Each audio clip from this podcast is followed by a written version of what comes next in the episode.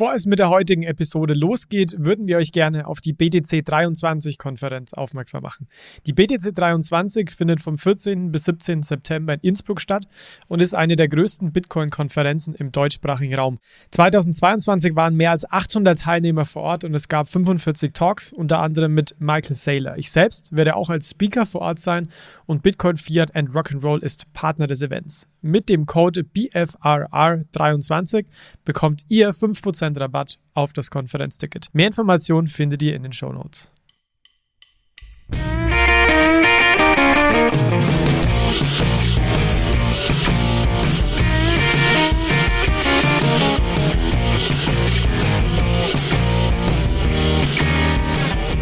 Hallo zusammen und herzlich willkommen zu einer neuen Episode von Bitcoin, Fiat und Rock'n'Roll.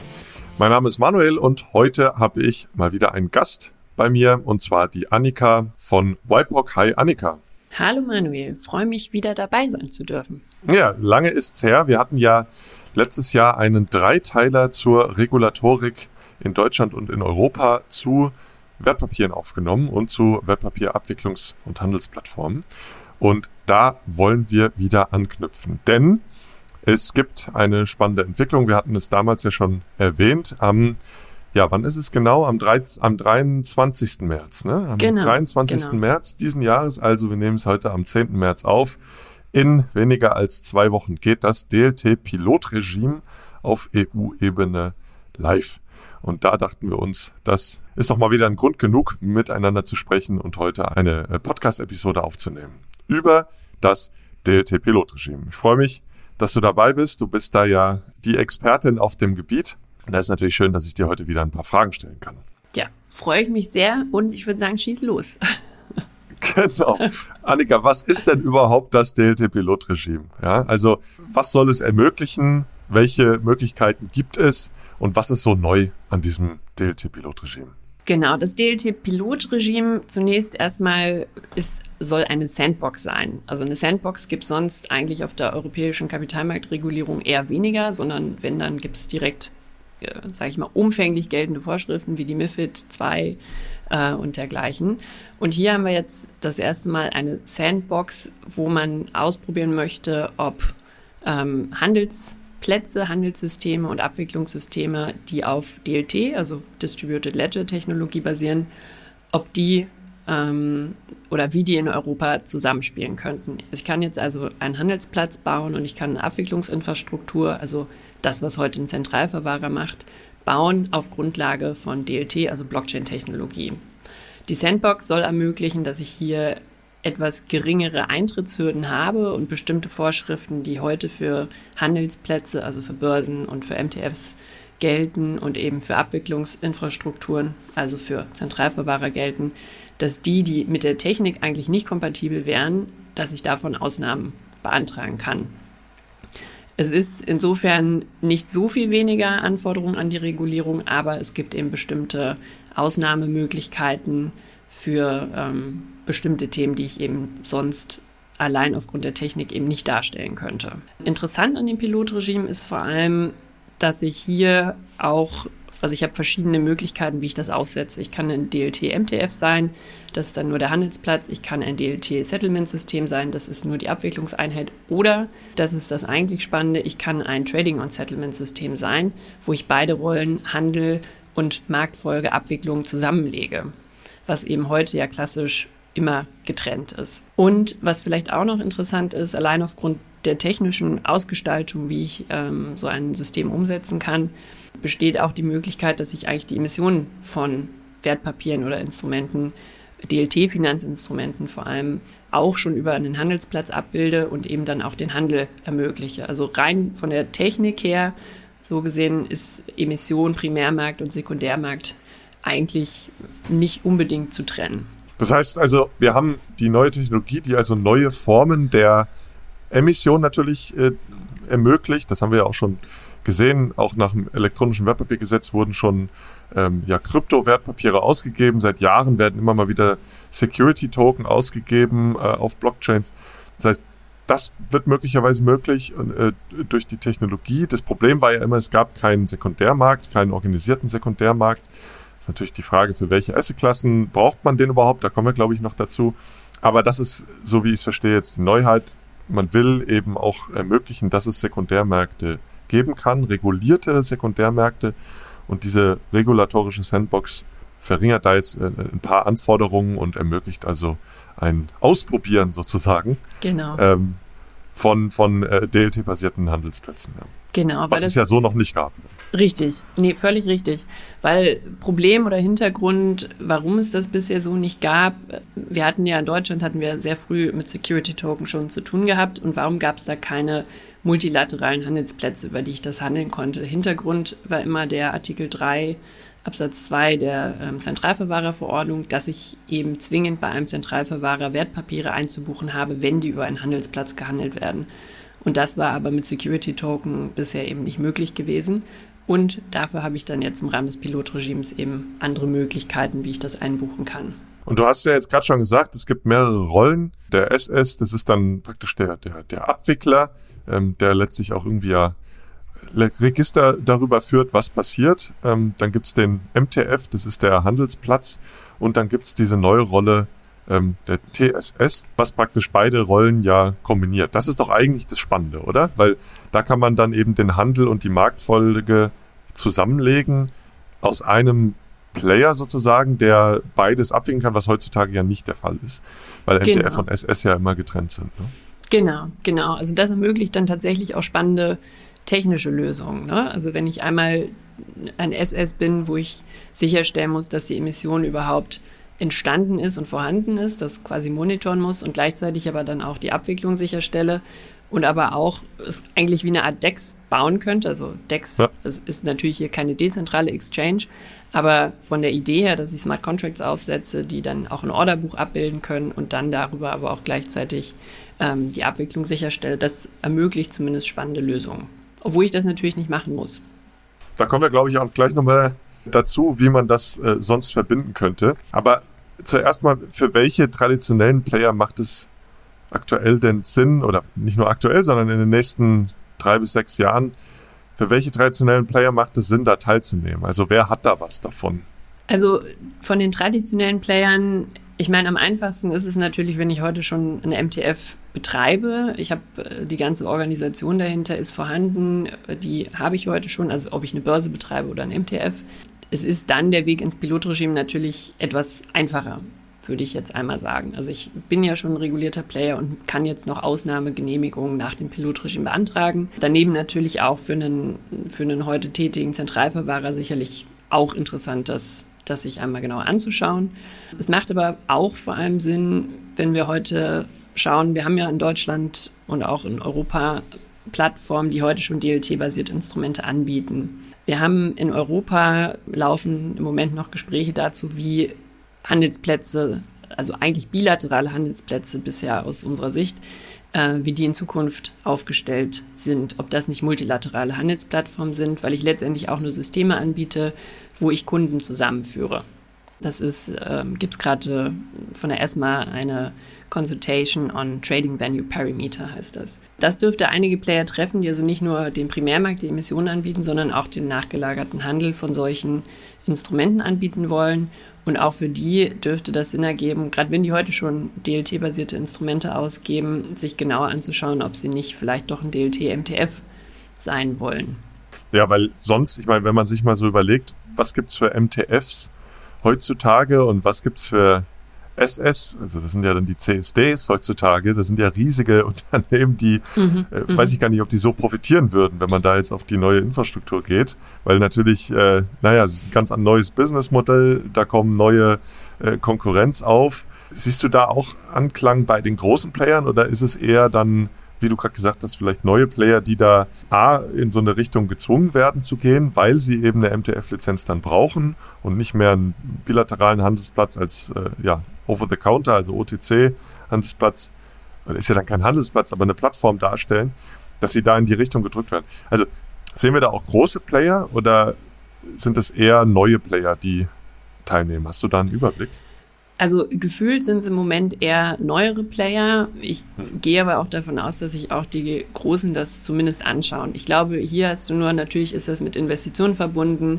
So eine Technik schreibe ich jetzt auch nicht von heute auf morgen. Und um es jetzt nur mal auszuprobieren, ist es vielleicht dann auch wieder zu klein, das, oder die Volumina, die ich darüber handeln kann, zu klein. Ich glaube aber grundsätzlich, die Technik selbst schauen sich die Unternehmen schon an. Ob sie dann ins, äh, ins DLT-Pilotregime gehen, ist nochmal eine andere Frage. Oder ob man nicht jetzt die Zeit nutzt, investiert und Infrastrukturen aufbaut und dann vielleicht auch so außerhalb des Pilotregimes, aber DLT-basiert ähm, Handel und Abwicklung ausgestaltet. Und wo siehst du aktuell oder hast du da einen Überblick? Wo geht so die Reise hin? Es gibt ja die unterschiedlichen Varianten jetzt. Wir haben es schon gesagt, TSS oder halt eben MTF und SS. Und wenn man keinen TSS hat, dann muss man ja über ein MTF und einen SS gehen. Ja?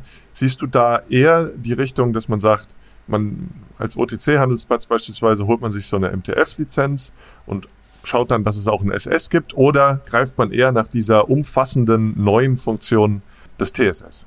Ich glaube, wir werden am Markt beides sehen. Also ich glaube, es gibt Player, die sagen, für sie ergibt das mehr Sinn, sie machen einfach nur ein MTF, weil sie gar nicht die ganzen anderen Vorschriften noch haben wollen, die einen SS treffen. Weil natürlich ein SS, eine Abwicklungsinfrastruktur, ich kann quasi von allem, was die CSDR ermöglicht, Ausnahmen beantragen, aber ich muss natürlich Mitigating Measures umsetzen. Ähm, gleichwohl kann ich auch als MTF oder ein Handel auch abwickeln außerhalb eines Settlement Systems. Also es gibt auch die Abwicklungsinternalisierung. Das passiert dann, wenn eben zum Beispiel Depotbanken innerhalb ihrer eigenen äh, Infrastruktur abwickeln. Das ist möglich. Ich glaube, es wird sich am Ende so ein bisschen zeigen, finden sich die Player am Markt. Also wenn ich jetzt wirklich kein TSS betreibe, wo ich ja wirklich beides machen darf, was macht mich erstmal autarker, als vielleicht nur ein MTF zu sein, äh, wird es dennoch, glaube ich, darauf ankommen, welche Player werden wir am Markt sehen und finden die sich zusammen. Und dann ergibt es vielleicht auch Sinn, dass man nur eine Abwicklungseinheit ist und das bereitstellt, weil es vielleicht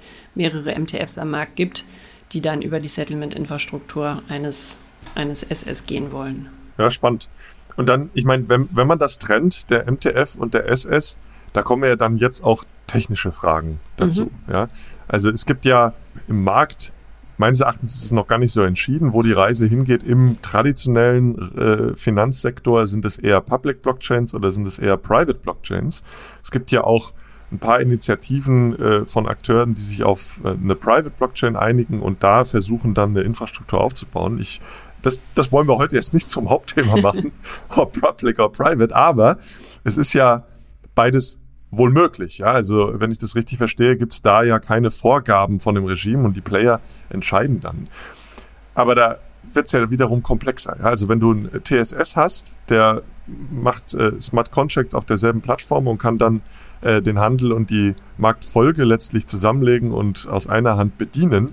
Wohingegen, wenn du ein MTF hast und ein SS, da ist ja dann wieder die Frage, sitzen die auf derselben Chain? Hast du also Smart Contracts, die miteinander interagieren können?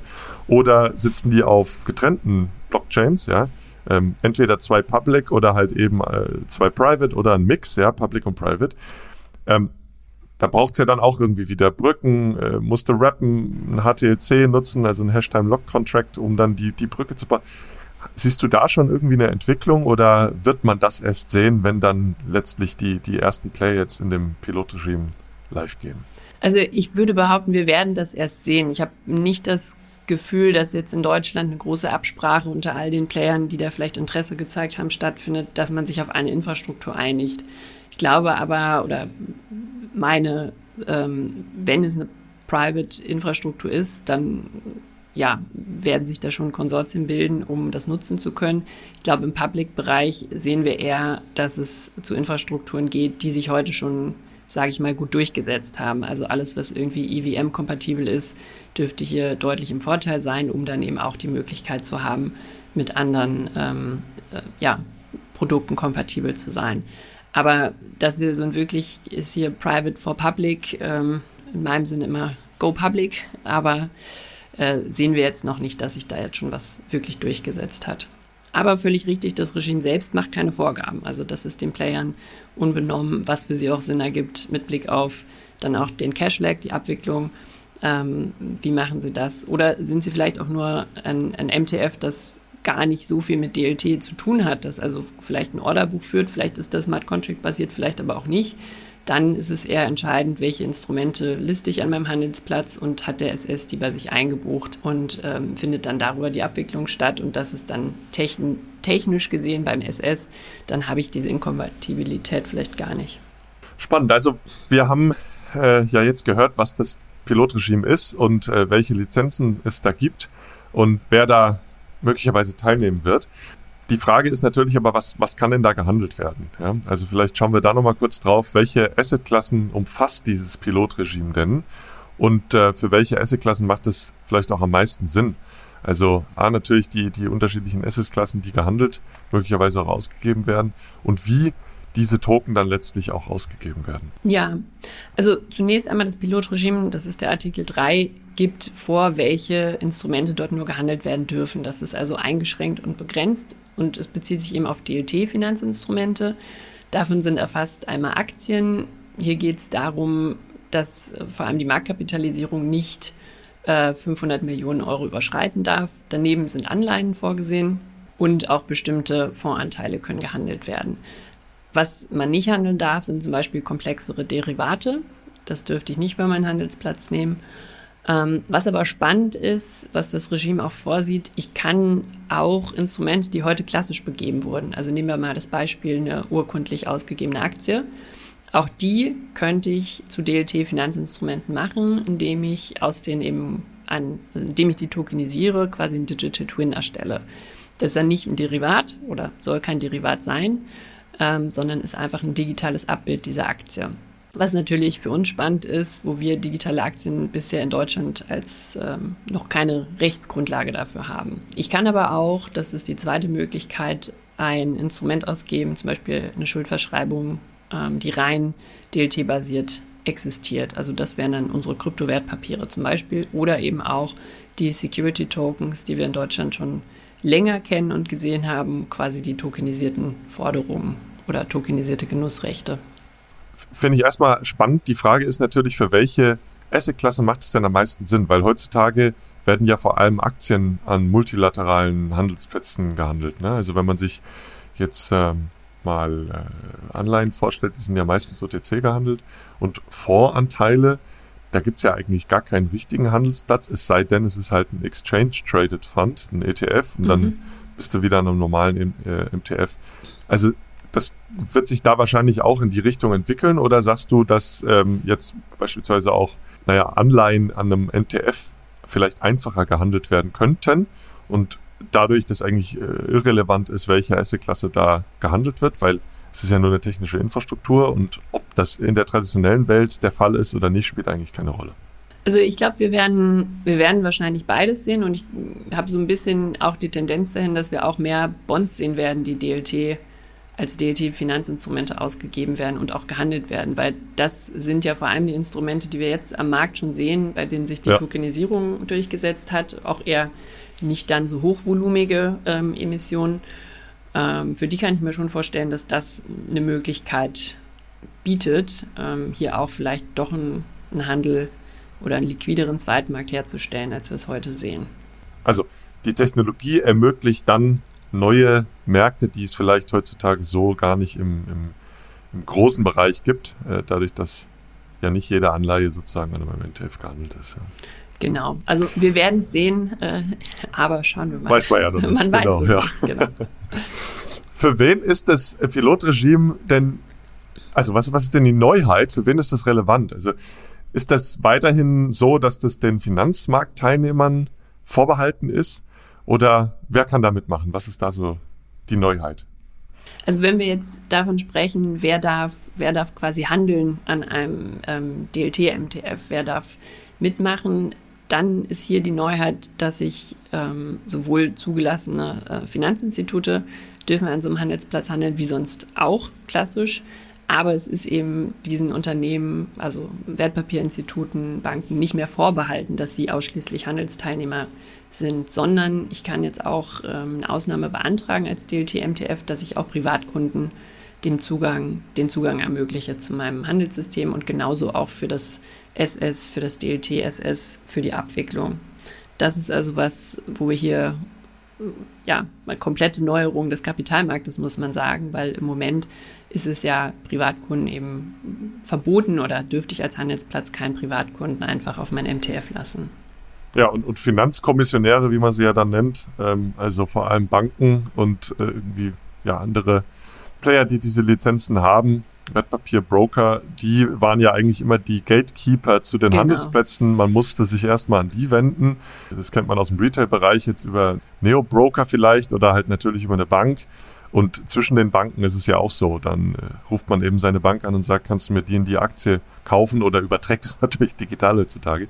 Das ist dann nicht mehr notwendig. Man, egal welcher Player, der connectet sich letztlich selber, auch der, der Endkunde. Das finde ich schon genau. auch sehr, sehr spannend. Könnte ja. ja wirklich eine komplett neue Marktinfrastruktur, Aufstellung letztlich ähm, ja, herauskommen sozusagen.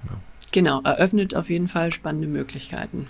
Ja, und wenn ich mir jetzt mal überlege oder vorstelle, es macht ja auch irgendwie Sinn, so die, die digitale äh, äh, Strecke, ich sage jetzt mal, wenn man da, du hast es ja eigentlich erwähnt, sogar die Emission noch mit reinnimmt, man zeichnet, ja, und hat dann äh, letztlich den Token, äh, entweder bei einem, bei einem regulierten Player ähm, wie einem, einer Depotbank verwahrt, Vielleicht kann man es sogar selber verwahren. Äh, da kommen wir, glaube ich, gleich noch dazu, wie das auch mit dem Kryptowertpapier äh, Registerführer aus dem elektronischen Wertpapiergesetz ähm, äh, ja, kompatibel ist. Aber dann hat man den Token und kann dann selber sich eben mit dem Smart Contract verbinden, ähm, wo dann Handel stattfindet. Also genau. das finde ich schon extrem spannend. Ja. Absolut. Also auch eben das Thema Selbstverwahrung. Ne? Ich meine, manche Player werden es wahrscheinlich ermöglichen, dass ich auch meine eigene Wallet da anschließe als Kunde und ja. dann auf einmal meine, meine Aktie da in meinem self-hosted Depot sozusagen verwahre.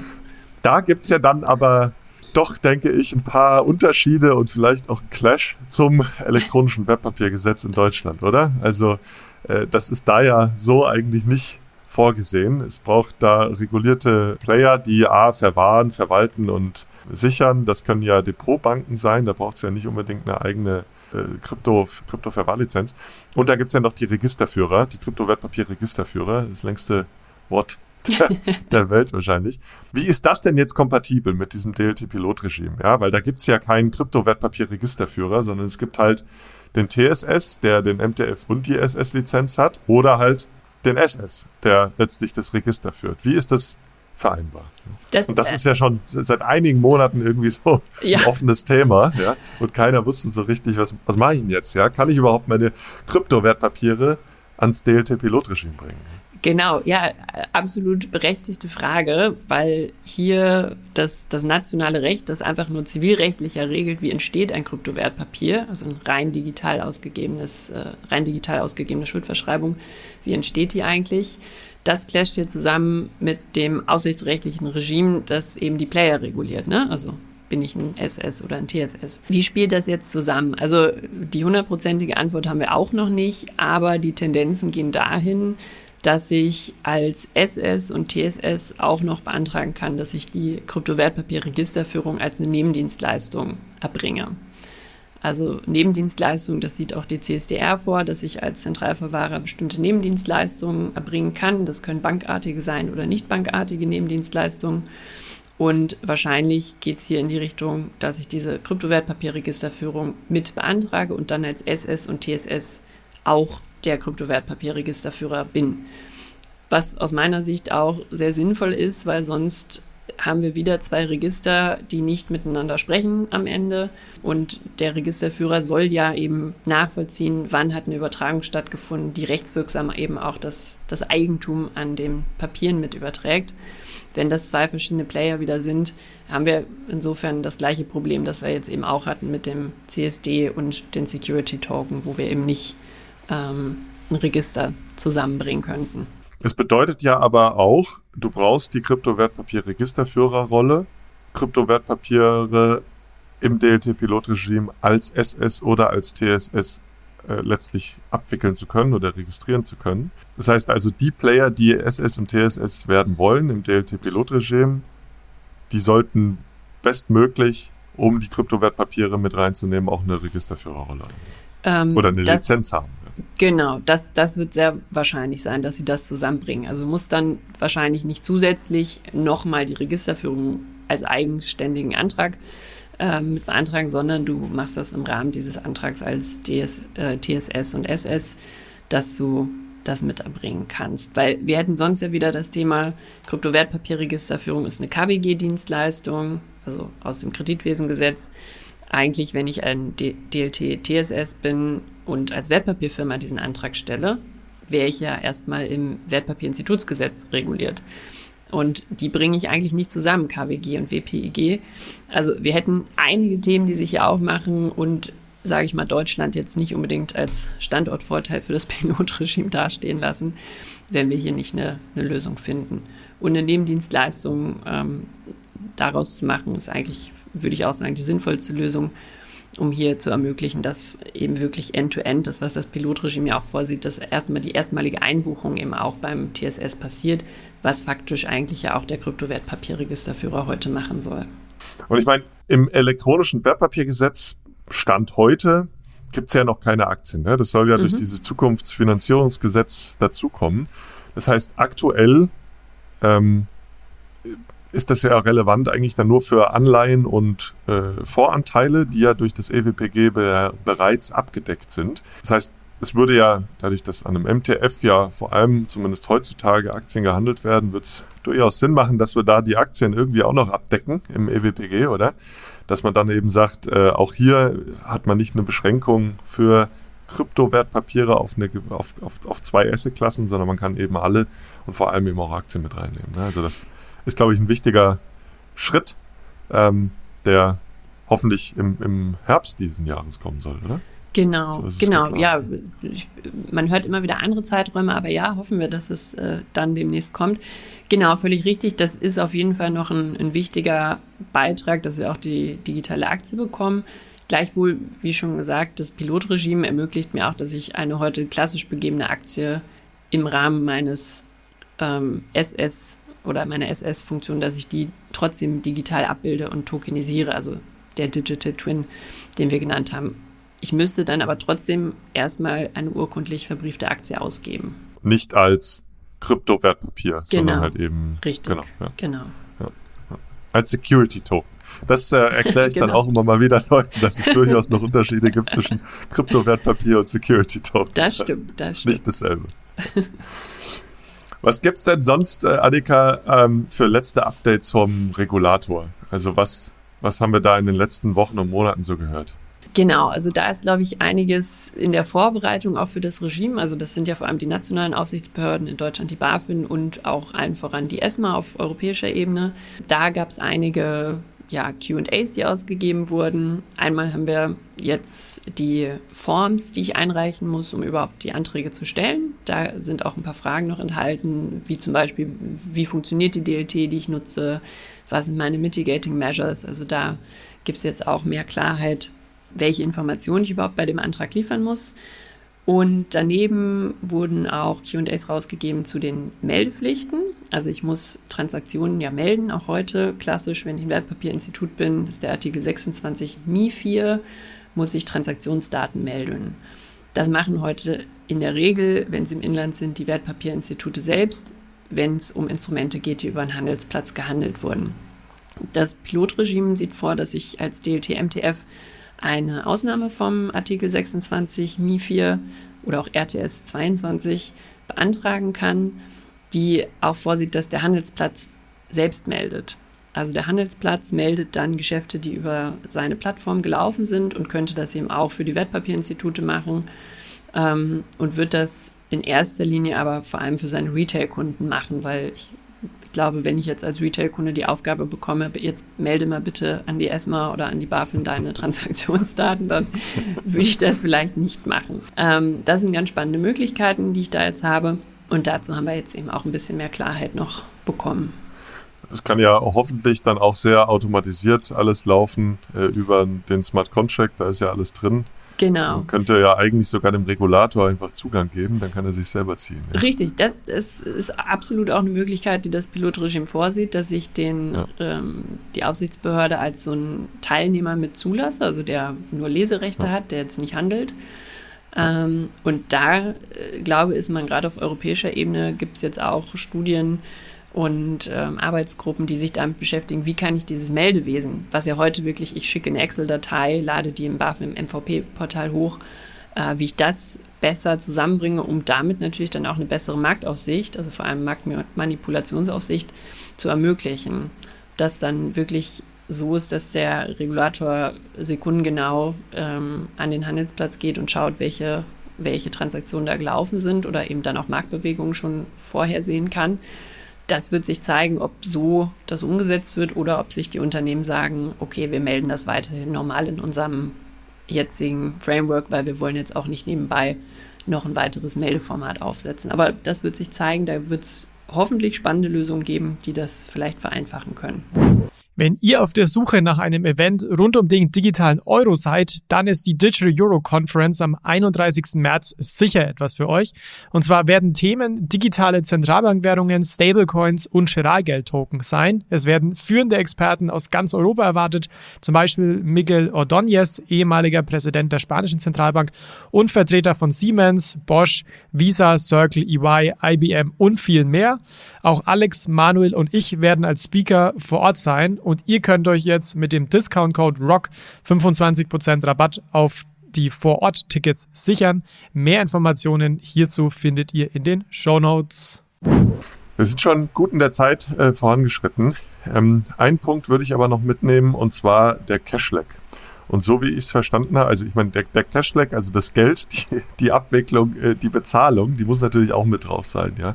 Und so wie ich es verstanden habe, gibt es da immer noch nicht so richtig die ultimative Klarheit, welche Art von Geld man letztlich äh, benutzen kann. Ich meine, natürlich sind es Euros, ja, wir sind in Europa, aber wie diese Euros letztlich dargestellt werden, beziehungsweise wie der Zahlungsprozess abgewickelt wird. Ja. Und ähm, ja, ich hatte, haben wir auch letztens nochmal hier einen kleinen kleinen Post gemacht in unserem Throwback Thursday. Ich hatte mal eine Episode aufgenommen, wie also in Zukunft an Kapitalmärkten gezahlt werden kann. Das müssen wir, glaube ich, jetzt nicht mehr im Detail durchgehen. Ähm, äh, verlinke ich auch gerne nochmal in den Shownotes die Episode. Ich meine, es gibt ja generell die, die komplett reguläre Abwicklung außerhalb von Blockchains. Das muss man halt koordinieren.